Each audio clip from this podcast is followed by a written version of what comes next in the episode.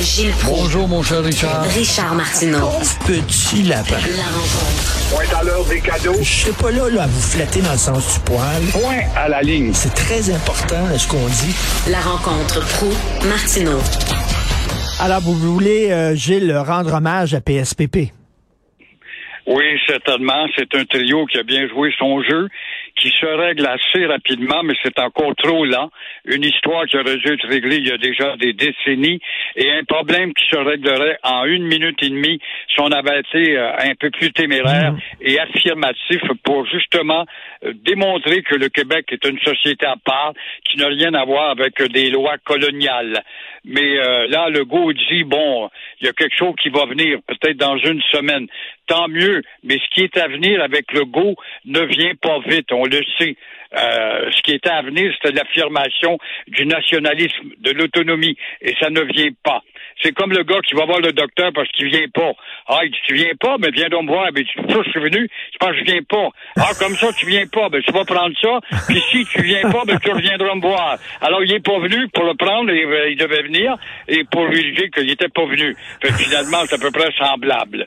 François s'engage maintenant pour, euh, peut-être la semaine prochaine, ce sera peut-être plus vite que l'amélioration, parlant de ce qui vient pas, justement des deux lois autonomistes que sont la 21, la 96, où on attend toujours, et il sait fort bien que ça ne viendra pas parce qu'il attend évidemment la décision des tribunaux supérieurs. Je dis tribunaux au pluriel pour que ça prenne encore plus de temps, pour que vous ayez le temps de mourir avant de voir le dénouement de tout ça. Mais bravo quand même aux trois mousquetaires. Mais pendant ce temps-là, on voit ce matin à l'office inerte, ça aussi, ça ne vient pas en termes d'action avec le go. 80 de plus de plaintes à propos des gens où tu es plus capable de te faire servir. Ça, à part de la multiplication des euh, raisons sociales en anglais. Et pendant ce temps-là, j'avais un dinosaure comme Thomas Mulcair qui fait de l'urticaire et qui trouve le moyen de nous publier en pleine face des grands articles comme quoi le méchant gouvernement Legault est beaucoup trop irritant pour euh, la belle langue et la culture anglaise. Euh, François Legault est comme le gars qui se fait prescrire des pilules pour donner des forces, mais qui est tellement faible, il n'est pas capable d'ouvrir la bouteille. Il est aux aliments naturels, sans doute. Euh, et vous voulez parler aussi euh, du chemin Roxham, Gilles. C'est incroyable. Demain, le journal va s'attarder, j'avise les auditeurs, oui, va s'attarder longuement justement sur le cheminement et l'histoire rocambolesque du chemin Roxane, où des dizaines de milliers de faux et de vrais réfugiés ont pu rentrer par la porte de côté au Québec. Ce n'est qu'au Québec, c'est pas grave. Québec est responsable justement des euh, juridictions sociales. Occupe-toi de leur trouver des chambres, de la nourriture, de leur donner une carte de santé, leur faire un examen puis passer devant tout le monde. Alors demain, on va vous parler pourquoi justement le chemin Roxane est si prospère, où euh, encore une fois on accueille des faux ou des vrais réfugiés. Et euh, évidemment, c'est un petit problème pour le petit gouvernement du Québec qui devient de plus en plus gros. Mais c'est un gros problème aussi pour la ville de Montréal qui s'endette et qui est obligée de trouver encore une fois des dortoirs et tout ce que vous devez offrir en termes de services. Le fédéral, lui, il dit, ben nous, au fédéral, vous connaissez notre conjugaison, on travaille là-dessus. On travaille sur ce dossier avec Trudeau. On travaille toujours là-dessus avec Trudeau. C'est incroyable comment cet homme travaille. Mais ça fait plus de cinq ans que le problème grossit de semaine en semaine, mais il travaille dessus. C'est pas normal. Normalement, si euh, vous étiez un gouvernement normal, non pas un gouvernement qui hypocritement cherche à grossir la population, que ce soit des faux ou des bons réfugiés ou des immigrants tout court, son objectif de 100 millions est derrière tout cela, et je pense qu'il faut l'inclure là-dedans, justement, c'est quelques vingtaines de milliers pour l'instant, et ça va aller en gros 600. Alors, au fond, le gouvernement fédéral, ça fait son affaire, puisqu'il Ben ouais. y a toujours l'objectif du 100 millions d'ici quelques années. Ben non, mais là, c'est rendu permanent, le chemin Roxham. là. On est en train de faire des structures pour rendre ça permanent, alors que c'était censé être un accident, le chemin Roxham. Exactement.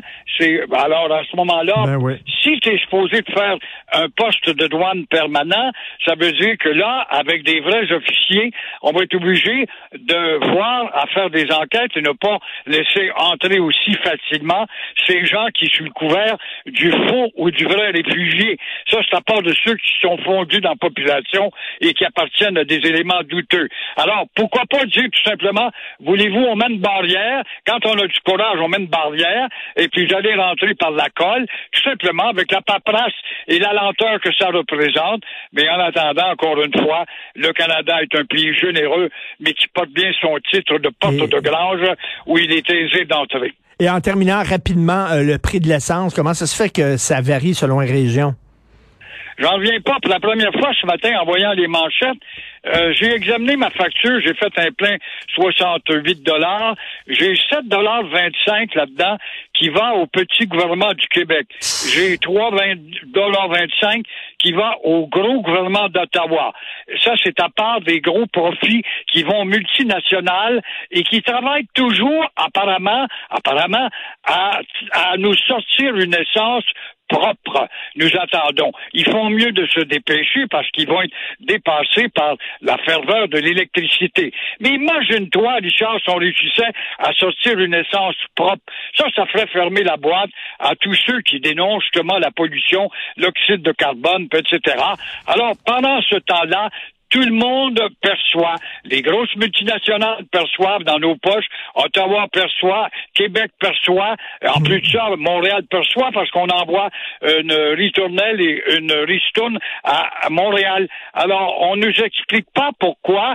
Par contre, ce matin, comment se fait-il qu'il y a tant d'écart, c'est la même essence entre Trois-Rivières et Montréal. Il y a des fois, ça peut atteindre un écart de 20 cents. Ce matin, c'est 10 cents. Pourquoi? Il y a personne qui est capable de nous expliquer le mystère des entourloupettes, justement, tant en termes de taxation pour faire de l'argent au gouvernement, faire semblant de souffrir aux autres aussi, mais ils retirent, ils ont moins de misère. Si l'économie est au ralenti, mais par contre l'essence monte, on sait fort bien que les revues montent dans le coffre de l'État également, et euh, les perceptions aussi de la part des multinationales qui font de la recherche pour une essence propre et pour le fédéral, bien sûr, qui se fait une belle jambe pour dire que lui, il travaille à l'amélioration de l'écologie. Ben, ça fait rien. Le contribuable va payer. Merci. Bon week-end, Gilles. Toi aussi, au revoir. Merci. Merci à toute l'équipe à la recherche. Florence Lamoureux, Marianne Bessette, André-Sylvain Latour, Cybelle Olivier et Louis-Antoine Lemire. Merci beaucoup à la réalisation, à la régie, Jean-François Roy et Charlie Marchand. Passez un excellent week-end. On se reparle lundi, 8h30.